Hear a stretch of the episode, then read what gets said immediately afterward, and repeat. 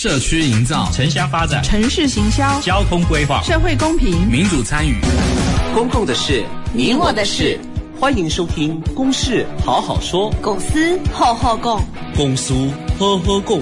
本节目由高雄广播电台与国立中山大学公共事务管理研究所合作直播。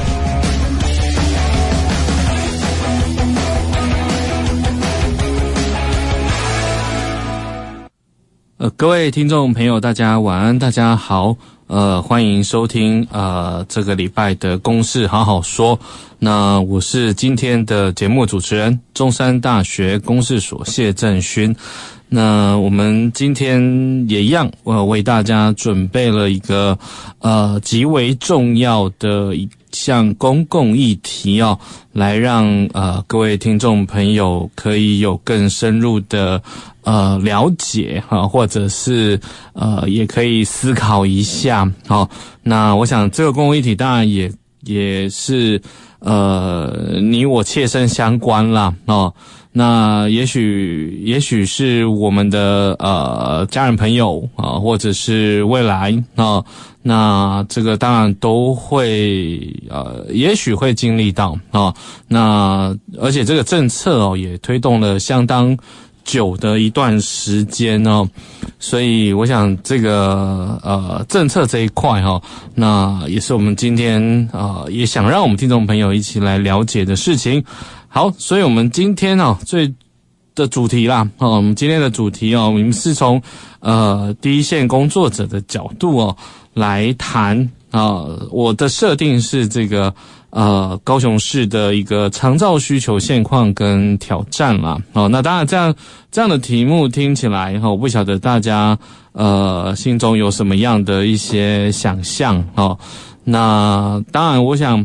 这个这个问题哦，其实啊、也不是说这个问题，然后这样子的一个议题哦，其实刚刚也谈到了哈，它对于我们现在是一个呃高龄社会哈，尤其甚至是可能也即将迈入到超高龄社会的一个趋势或者是冲击哦，那我想也急需要哈，我们听众朋友大众哦一起来关切。好，所以我想，呃，在节目开始之前呢，我想要先介绍我们今天邀请的来宾。好，那等一下也请我们的来宾哦，跟听众朋友打声招呼。好，那我们今天啊，我们只有邀请到呃一位啊一位来宾啊，那这个因为这个是非常非常重要的呃一个发言啊，哦，可以来谈这件事情。好，那我们今天邀请的是。呃，我们高雄市长期照护机构联合协会张碧子理事长，好，理事长跟我们打声招呼。嗯，各位听众朋友、主持人，大家好，是，我是张碧子。啊，是理事长好，呃，理事长呃有点紧张，哎、嗯，对，所以。呃，我想这个呃，大家有听到这样子的一个组织啦，哈，联合协会长长期照护机构联合协会啊。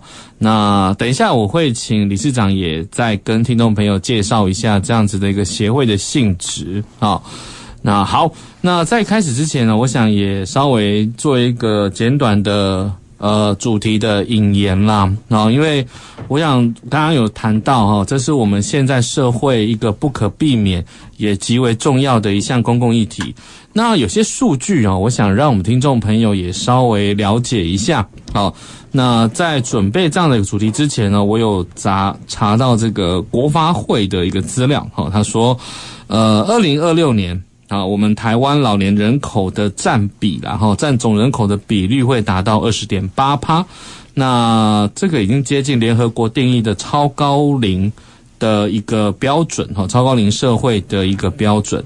那到二零三六年，哦，更将达到百分之二十八哦。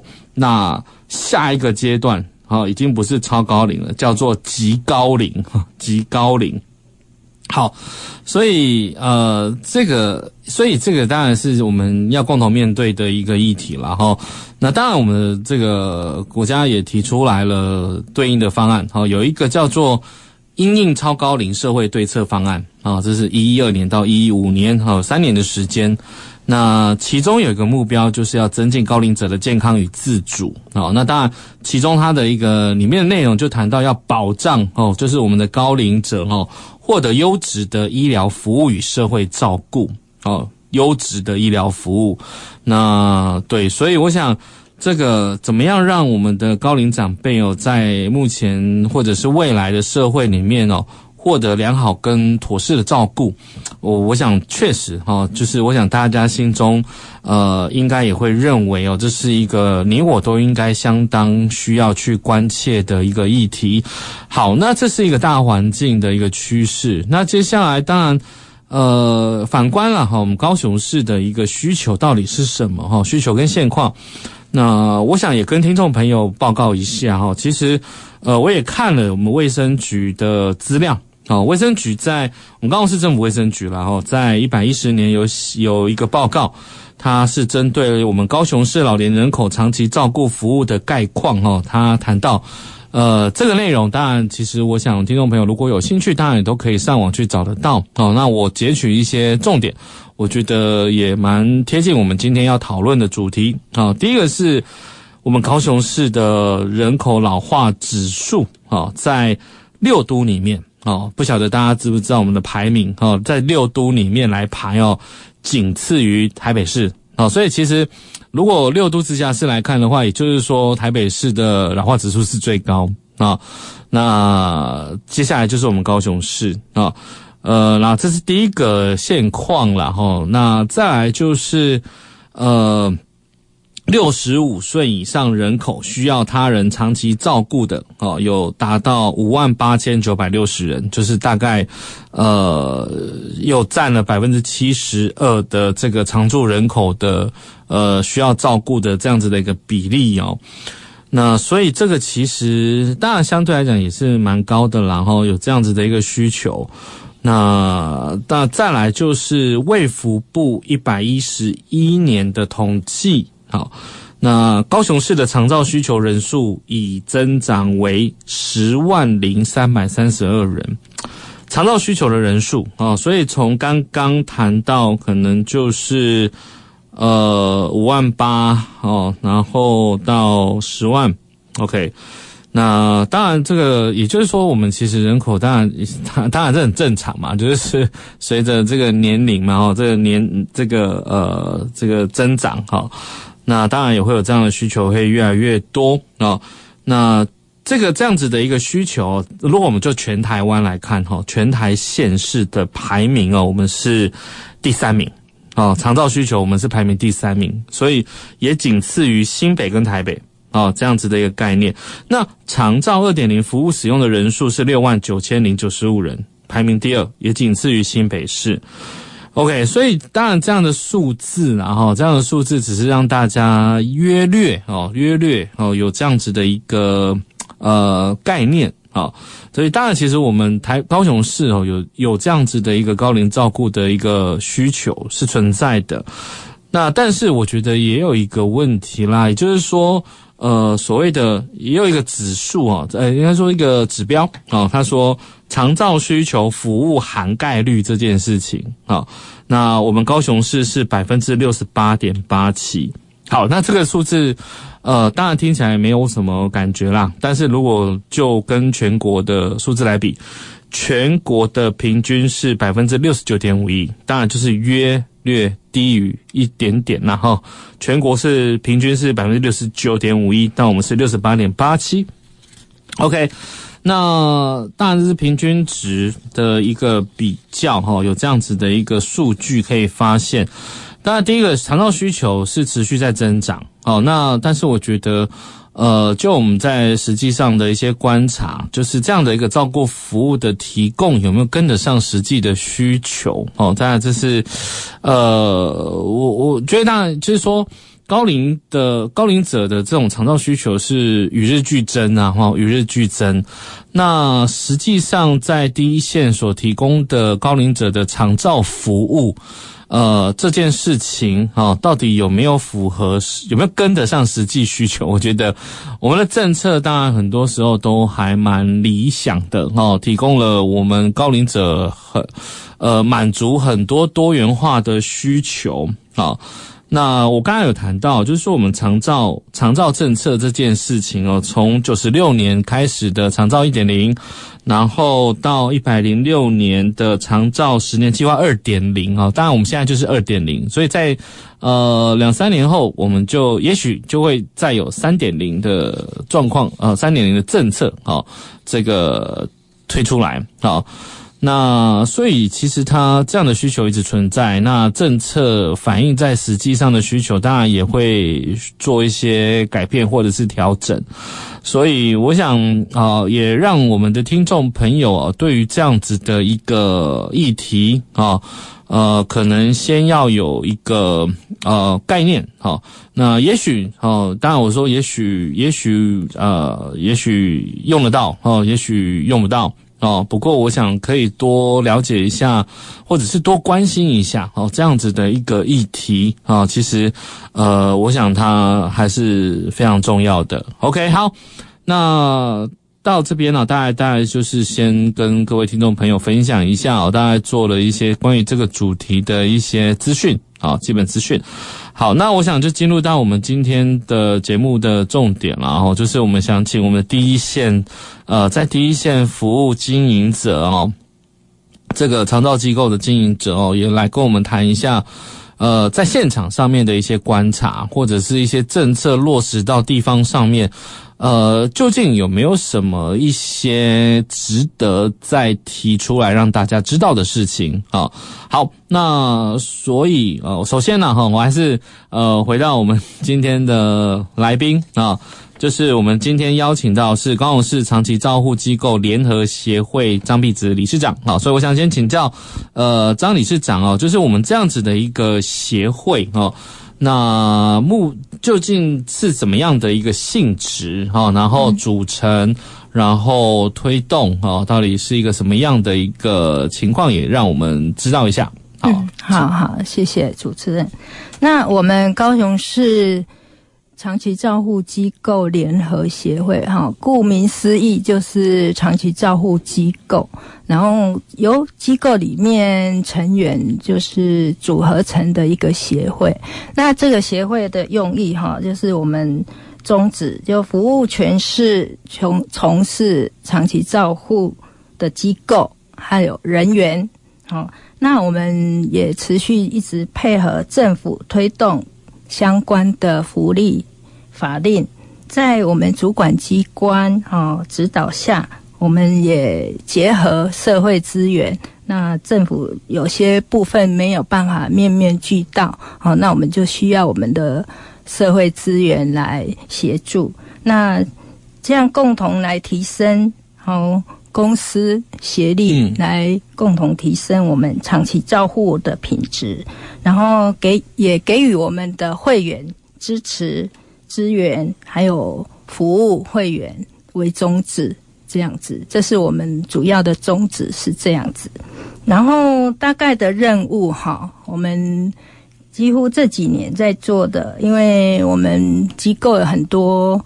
评鉴指标，那我们说协助会员把这些指标好达到标准，然后也配合政府推动有关长期照护的各项福利措施，也接受说委托承办或者协办各相关业务。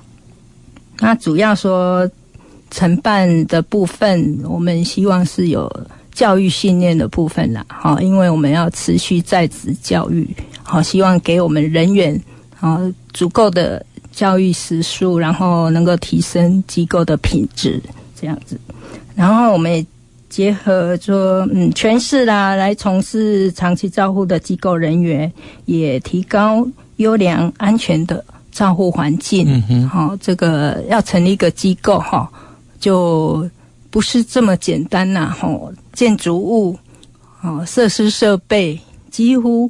要营造一个安全的环境，真的是要公部门，哎，我们私部门大家一起来合力完成这样子的一个机构哈，嗯、让长辈市民哈在我们机构能够得到安全啊友善的照顾这样子。然后我们也主动也会寻求长期照顾患者他所需要的各项设施。好，我们这几年也一直在增加好一些辅具。好，其实我们几年一百零二已经有在日本哈有研究过相关辅具。好，现在已经也我们政府也有在往这一方面辅具的部分也尽到很大的。一些力量哈，让我们很多身心障碍者好智障，有部分智障能够得到很好的辅具，然后协助他的行动哦食衣住行，能够让他很安稳的呃协助他失能的部分，这样子是，是对。所以听听起来当然就是像理事长有谈到，就是、嗯、呃会员里面就是呃应该说这个协会里面的参与的会员里面很多就是我们高雄市现在的一些照顾机构嘛，对对，然后所以我们协会的目的就是有点像是一个、嗯、呃也协助建让这些机构的运作对。可以提升。对，提升品质，哦，也包括人力方面的一个训练，所以是指的是在里面的、嗯、呃居服员这一块吗？还是？哎，对，我们是现在的专业名词，我们叫照顾服务员。照顾照服员。对，我们在机构里面是照顾服务员。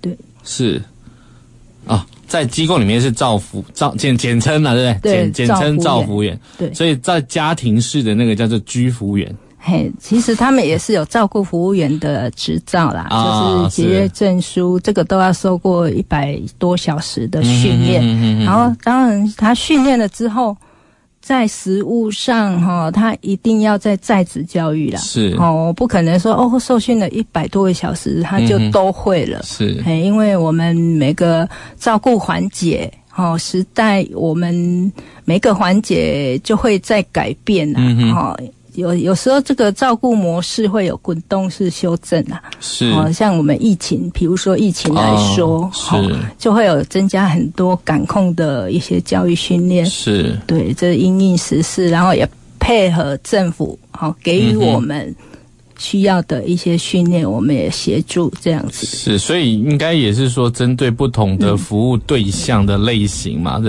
对？对，对，他可能是呃这种呃就是中风卧病的啦，对对，或者是有插管的啦，这些应该都是要去学习怎么去照顾这件事情。对，在技能的部分，还有在我们心理、社会、身心灵的部分是。然后社会参与，哈，其实我们涵盖很多啦，就是我们一个人的食衣住行娱乐，是，几乎在我们机构里面，我们都要照顾得到，是，嘿，在每个长辈，我们每一个住民身心障碍者，是，我们都要把他照顾面面俱到，哈，有时候我们会想说，哎，个别化啦，比如说。他喜欢吃什么，我们就要想办法帮他设计好他的嗜好啊。然后他喜欢什么活动，我们也希望说让他能够在这里能够享受到说，哎，他想要去参加，比如说夜市啦，哦，或者说唱歌啦，是哦这些娱乐。嗯，其其实，在我们生活上。都有需要，我们长辈都需要。所以，我呃，理事长现在谈的是，嗯、因为像我们知道长照服务机，长照服务分呃，像有居家嘛，或社区住宿。嗯、对。所以，刚刚理事长谈的这一块的服务是属于哪一家？诶，机构住宿型。机构住宿型。诶，可能要跟各位听众朋友报告一下哈，我们的。最原始、最起家的部分，我是九十年就从事住宿型的机构，嗯，然后因为长照二点零居家式的哈，一零六年才开始蓬勃发展，是。哈，然后现在主持人可能希望了解，让我们听众朋友可以了解到的，就是我们目前的服务项目，长照的服务项目，嗯，好，那我简单的跟各位报告，就是大概。有列为居家式、社区式、然后机构式，嗯。机构就是我们刚刚住宿型的，对，然后还有第四点就是有增加了家庭照顾者的支持服务，好，因为我们家庭照顾者也是非常需要诶教育啦，因为哈他不会照顾，就会造成长辈哈退化的快，然后进到机构的几率就高。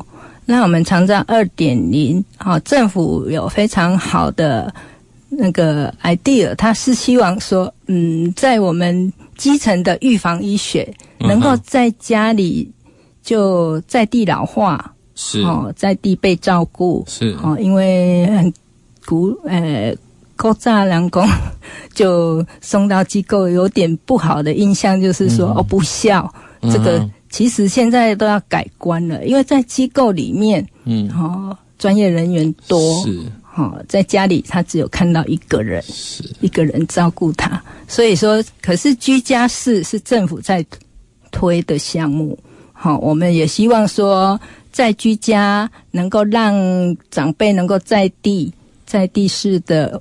被照顾，我们也乐于见到了。嗯、是，哎，所以说这这一系列的服务长就是我们的长照长照的二点零的服务项目哈，它也是有点一贯多元式，哎、嗯，它这样是多元式照顾。嗯嗯，其实各有各有各有各种各种不同。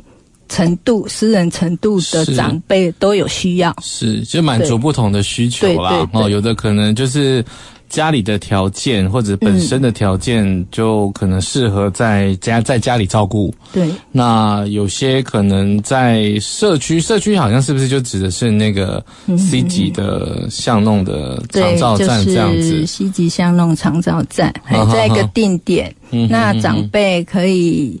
借着交通车，或者说他可以自己来，嗯哼哼，哦，因为他只有部分的失能的话，就是白天的时候去到这样子的一个空间去健康促进，然后上上课这样子。对，通常能够自己来的哈，他是基本是健康亚健康，是，哦，他也应该也有有些有部分有在吃慢性病的药，好，这个算亚健康的个案。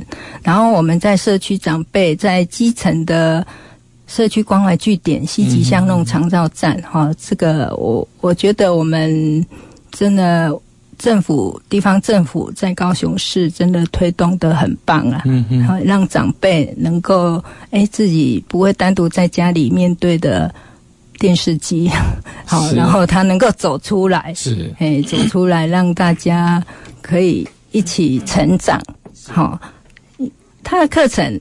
应该是我们课程哈，安我们自己有六个站，六个关怀据点，西吉巷弄长照站，嗯嗯。然后这样子的课程安排有动态，有静态，然后我诶有讲座，嗯哼，哦，很多课程都可以纳入。所以说，在我们的只要长辈愿意学习的，啊，比如说音乐、直笛，哦，他们书法，他们也愿意学习，我们就把它排入课程。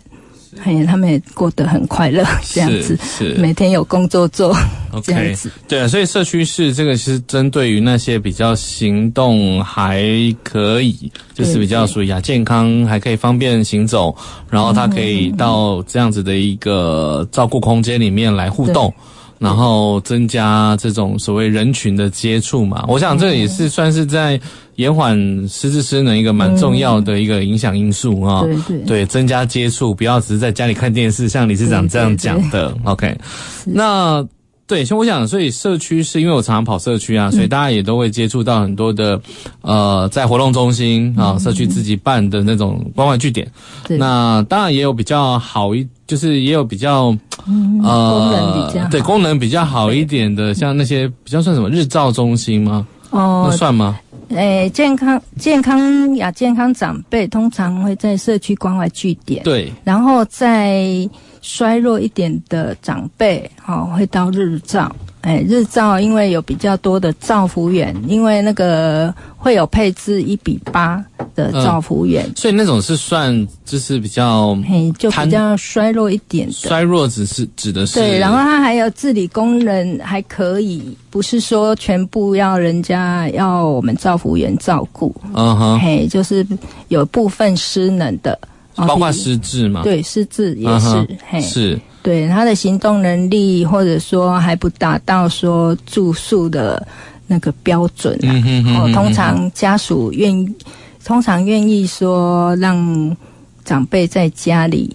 好，他夜间他还可以照顾、嗯、这样的程度，就可以到日照。日照，那叫日照的部分。那白天因为小孩可能都工作嘛，是，哎，孙子啦、儿子、女儿可能都有工作，没有办法照顾这样的长辈，那就可以送到日照中心。是，对对，他们早上会一般都会有交通车是接送。嗯 OK，对对对，我知道那个像我们高雄市，像在大同医院后面的嘛，那个大同国小有一个空间也是做日照哦，之前有有去参观过，所以觉得哇，那个也是呃设置的蛮好的哈，那就是另外一个议题啦哈。对对，好，就是因为现在有很多因为因为少子化嘛，所以那个学校的教室空间就是闲置释出来就做。做高龄照顾这样的服务的提供嘛。对？OK，好，那当然接下来当然就是住宿式嘛，就可能就相对来讲应该就是那种、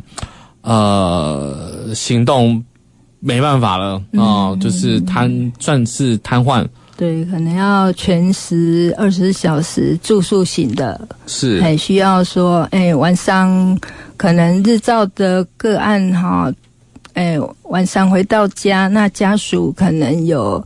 负也有负担呐，他超过他的照顾能力范围，好，他就会考虑到全日哎、嗯、全日型的住宿型机构这样子。是全日型的嘛？就二十四小时的专人这样照顾的部分。对对。OK，我我这点之前也有嗯去看过这样的一个全日型，大概哦，我想那个嗯费用上面其实是蛮可观的。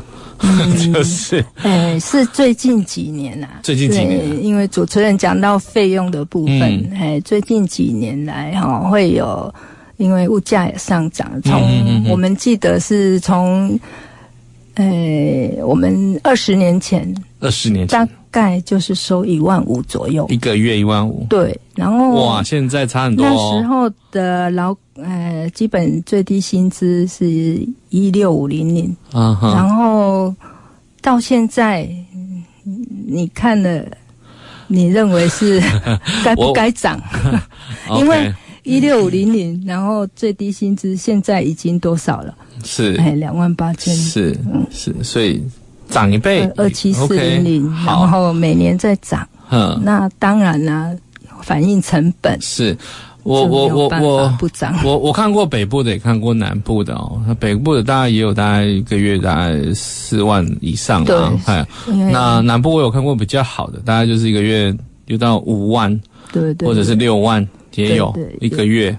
哎，这个这个当然这个哦住宿是当然，因为他二十四小时的照顾嘛，专人照顾这件事情，然后提供了比较好的一些呃资源。好，所以这是住宿式的概念。所以，当然，当然，我们说长照政策是有补，我知道是有一些补贴啦。哦，是有补贴在这个补贴在个案的身上。是是是，因为它是补助在，比如说我们收三万的养护费来说，那政府补助多少？比如说低收入。重度失能的、中重度失能的长辈，如果有住宿型补助的话，嗯、大概最多可能两万二。嗯哼，哦，那其他的部分家属都要自付，是自付额这样子。是，是，但至少就是大家可以让听众朋友大概知道说，这个部分是在也算是我们长照资源的一个补贴吧。哦，一、嗯、部分让减轻家属的负担。是是是是，好。所以我想长照这这样子的一个机构啦，哈，就是。长照服务这件事情，从居家、社区、住宿，当然这个这个其实里面都有很多很多不同的考量嘛。然后到底是呃适用呃需求适用哪样子的一种服务？好，那当然我看好像还有一些什么像什么护理之家啦、护理所啦，所以有这样的名词。哦，那这个部分，哎，就是护理之家的部分，就是比我们。老人长期照顾机构养护型，它有分养护型，嗯、哼哼然后长照型。如果养护型，啊，简单的讲，让听众朋友了解，就是有鼻胃管、尿管就可以到养护型。那如果说加了一个气切，哈，变三管，哈，三管，我们养护中心、长期照顾中心的养护型就没有办法收，就要到护理之家。嘿，通常是护理之家，他的人力配备就是护理人员会比较多，是。嘿，所以他是有技术性的护理行为，嗯、所以才会收费会比较高。所以那又是嗯，嗯相对来讲又是更严重了，更严重的那那样子的一个族群的需求。对对，OK，好，嗯，对，所以所以有其实针针对。高龄者的需求其实有这么多啦，啊、嗯，我我觉得真的还蛮多的。啊、嗯。那当然，这边又衍生出了很多的一些服务需求吧，像譬如说交通，嗯、呃，交通的接送啊，像我知道，像有一些可能啊，比如说有些长辈他需要做复健，但是他如果是居家式的需要做复健，可能就可以申请交通的一些协助。对、嗯，那或者是居服员啊，这样子的一个可能。呃，一个时段或者几个时段的协助啊，那对，所以我想这个呃，确确实都都，我们现在厂造资源确实是还蛮蛮多元化的，对，哦，蛮多元化的。那所以我想，当然也是先先让听众朋友有一个概念，因为我真的不晓得大家对于长照这件事情到底有没有清楚，嗯、因为我觉得，哦、我觉得呃，长照政策真的呃走了这么久，哦，那当然也许我们没有用到，真的可能也许就不是很清楚它到底到底是什么。那。呃，但是在刚刚的讨论啦，或者是理事长的分享哈，我想，呃，也让听众朋友知道，其实有很多种对于呃这种高龄长辈照顾啦哈，不管他是呃失能的程度来区分，他适用的一些呃这个资源对服务。那或者是说，因为自身的考量嘛，哦，有些是因为自身的考量，也可能去选择。对，那所以其实长照资源这么多，哦，那呃，当然不管要怎么去选择啦，哈，我想这个我们今天也也也也，当然提供一些资讯给大家，大家知道这样子的概念，好，那。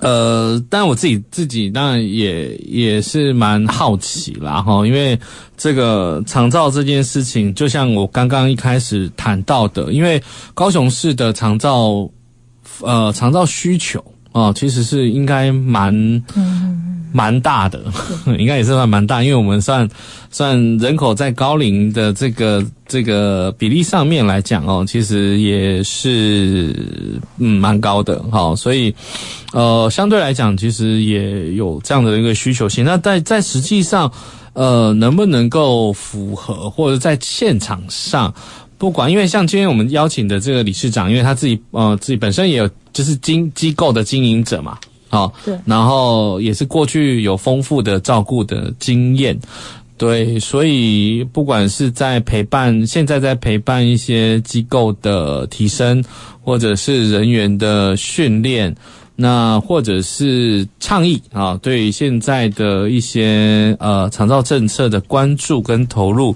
所以我想应该会有呃蛮多的一些。呃，观察啊、所以等一下呃，我们会呃来讨论的部分哦，就是延伸我们刚刚所谈到的，究竟在现场哦，也就是说现况上面来讲，哎，既然有这么多的服务的需求，还有什么样的一些问题吗？或者是民众到底呃在选择上，或者是呃应该要怎么样来去做思考？那到底？呃，有没有有没有所谓的呃供不应求，这当然我是用这样的这样的概念，然后因为呃，对我我我想。呃，不管是现在在很多社区做的一些据点，或者是像那种长照据点，或者是到延伸到后面一些失能失智需要到的一些住宿式的照顾哦，其实当然这个呃都值得我们再多做一些了解。好，所以我想。呃，我们节目的这个上半部啊，就是先让大家了解个概况。那我们等一下会先休息一下，那等休息回来，我们再继续后面的讨论。好，那等会见，谢谢大家。走进时光隧道，踏遍每个街角，城市的璀璨。伴你探索。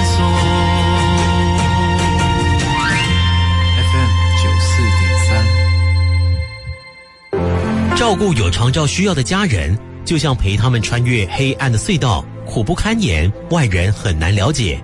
长照的路上，不要一个人苦撑，拿起手机或视话拨打一九六六专线，申请长照资源吧。照顾工作交给专业团队，您可以获得喘息空间。家有外籍看护也可以使用，一九六六一直陪伴您。以上广告由卫生福利部提供。防范流感，大家要注意。肥皂勤洗手，有呼吸道不适症状应戴口罩。打喷嚏要用面纸或手帕遮住口鼻，或用衣袖代替。跟别人说话尽可能保持距离一公尺以上。有类流感症状，应尽速就医，在家休息，不上班，不上课哦。防治做得好，流感不打扰。以上广告是由疾病管制署提供。听众朋友，大家好，我是高雄市政府新闻局长向冰河。骑乘微型电动二轮车常见的违规情形有：一、未戴安全帽；二、搭载乘客；三、不遵守交通号志、标志及标线。四、骑在人行道上，提醒大家，微型电动二轮车必须在二零二四年十一月二十九号前完成挂牌，并且投保强制险，才可以上路哦。欢迎继续收听最关心您的电台 FM 九四点三 AM 一零八九高雄广播电台。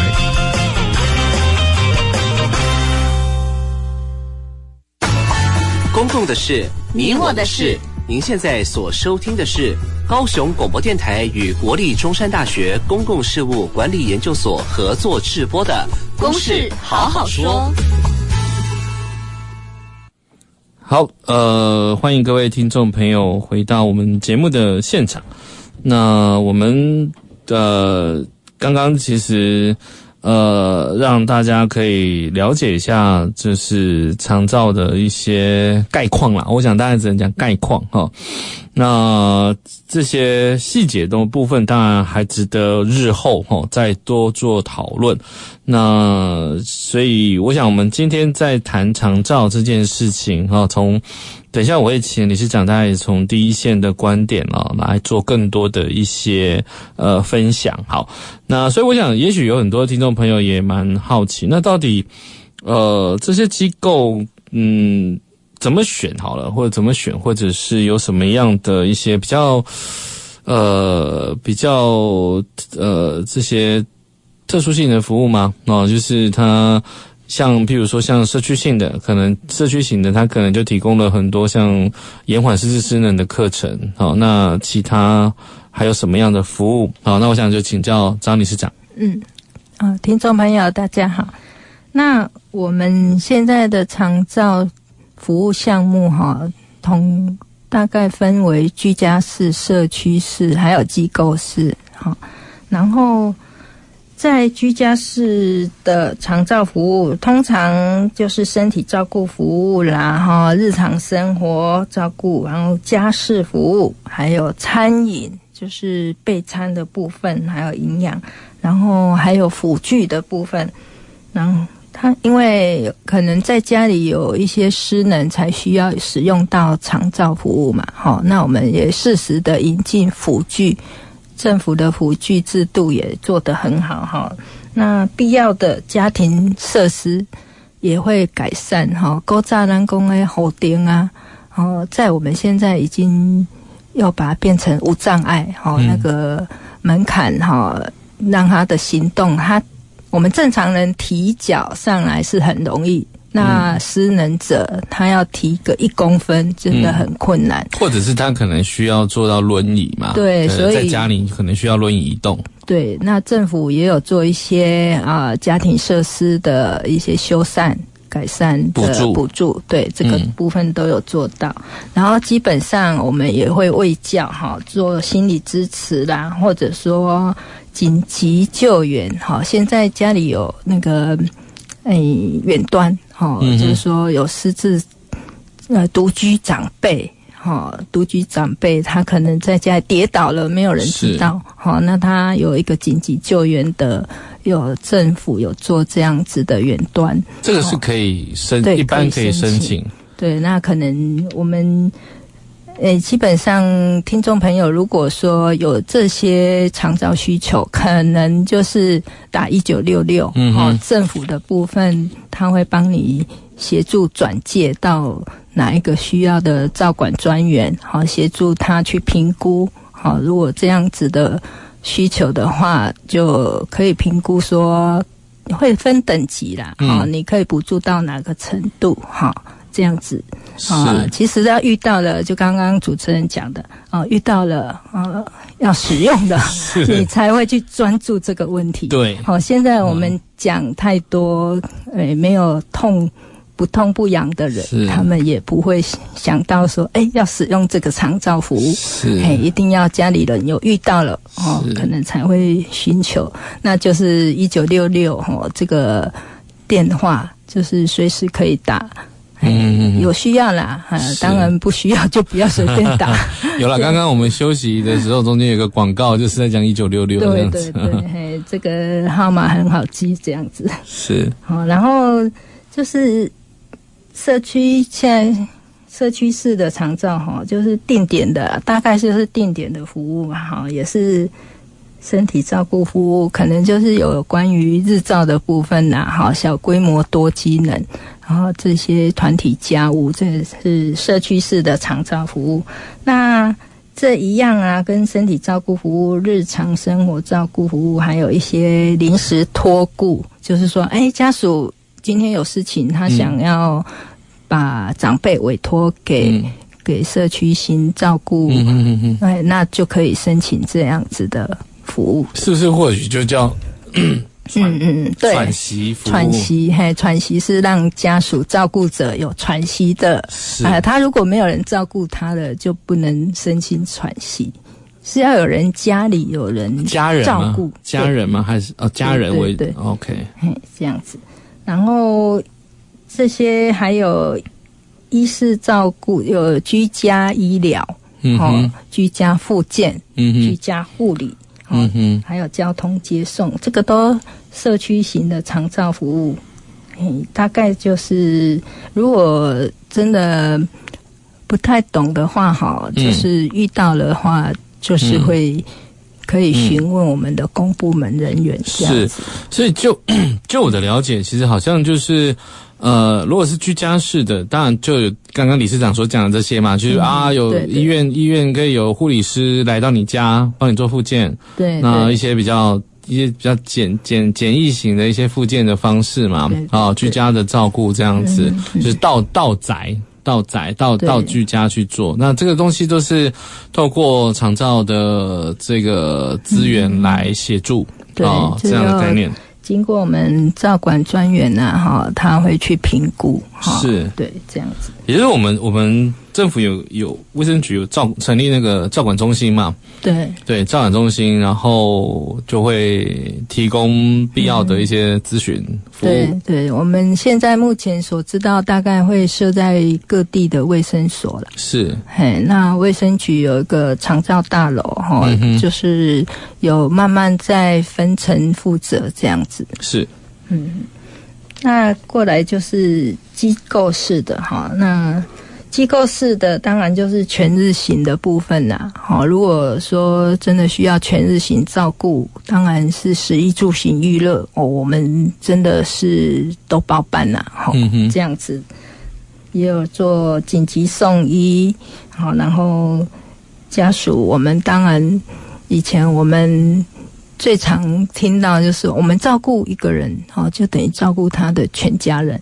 因为每个家属的需求不一样，哈，他希望我们照顾的长辈能够做怎么样，我们的服务我们都要去跟家属磨合。是对，那老大要做什么，老老二这个儿子可能认为说，哎，我爸爸可以做怎样的照顾，哈，我们会跟他沟通协调，这样子。嗯哼。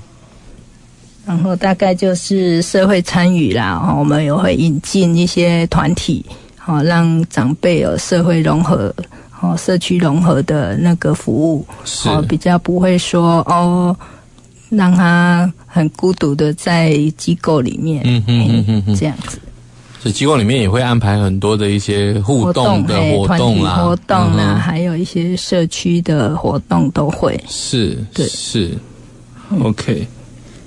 那你刚刚讲到的是那个护理之家的部分哈，护理之家就是说，它可以收轻症、重症都可以，嘿，就是插在它气切的部分啊。现在我们很多观念已经都在改观哈，他们家属啦，有时候我们家属也不忍心让长辈哈用个呼吸器哈。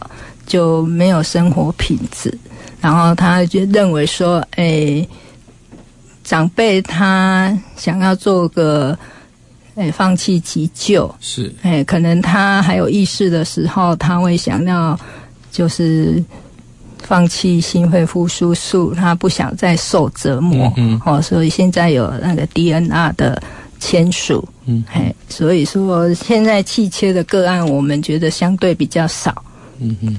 对，OK，好，那 其实我觉得，呃，因为我自己之前也有一些观察啦，哈，我觉得像、嗯、像我们上个月，哈，我当然我自己自己安排的那个主题，我们谈的是医疗，呃，医院里面的护理人员的短缺啊、嗯，所以造成了。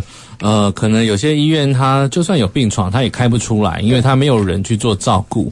那当时候我们的来宾也谈说，哎，有一个在医院里面也有，就是类似可能会采用那个所谓的共同照顾的概念啊，就是呃，简单来讲，也许就是共用共用看护啦，哈，共用照顾这样的一个概念。对，所以显显见，当然在看护照顾的人员这也是一个问题。那那嗯，我我不晓得在。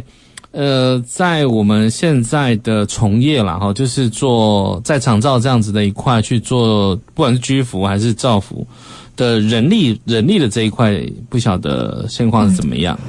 嗯，嗯现在哈，就人力的部分，我们不仅是医院，医院的护理人员，我女儿也是在护理，在长庚护理师，然后他们的护理人员也很短缺啦，因为。疫情之后，真的人员流失蛮多的，嗯，好。然后在我们机构里面，现在大家会有一个观念，就是引进外籍外籍看护特别多，是。哎，其实也有本籍劳工，嗯，可是因为劳力性，大部分都是外籍员工在做。嗯，台湾的台湾的妇女。通常我们的看护妇女比较多，哦、嗯，男生是比较少。然后因为外籍员工他们年轻，哦，他们可以做劳力性。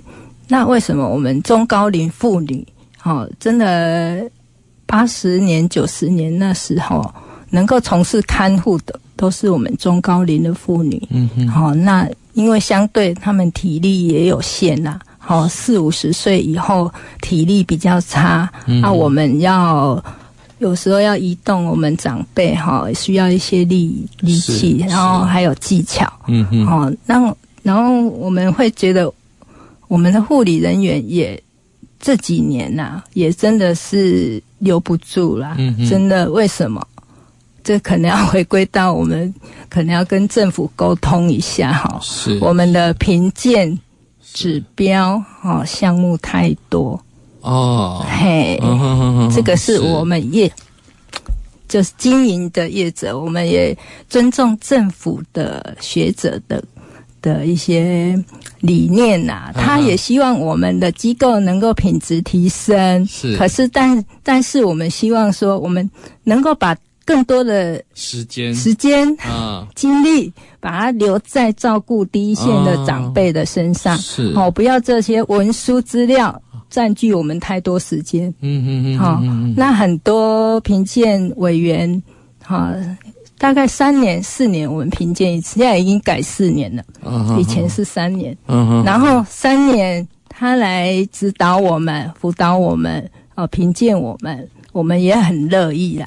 然后真的有一个离职潮，大概哦，哦，大概啦，哈、哦，离职潮，我们曾经就有护理人员哈、快要评鉴的时候就离职了，哇，真的他们很害怕，很害怕贫贱，对，因为贫贱哈，真的造成他们很大的压力。嗯哼，好、我们希望说这个可以跟政府我们来沟通一下，是不是把贫贱的一些指标嗯简化一些，让我们更更多时间放在我们第一线照顾上。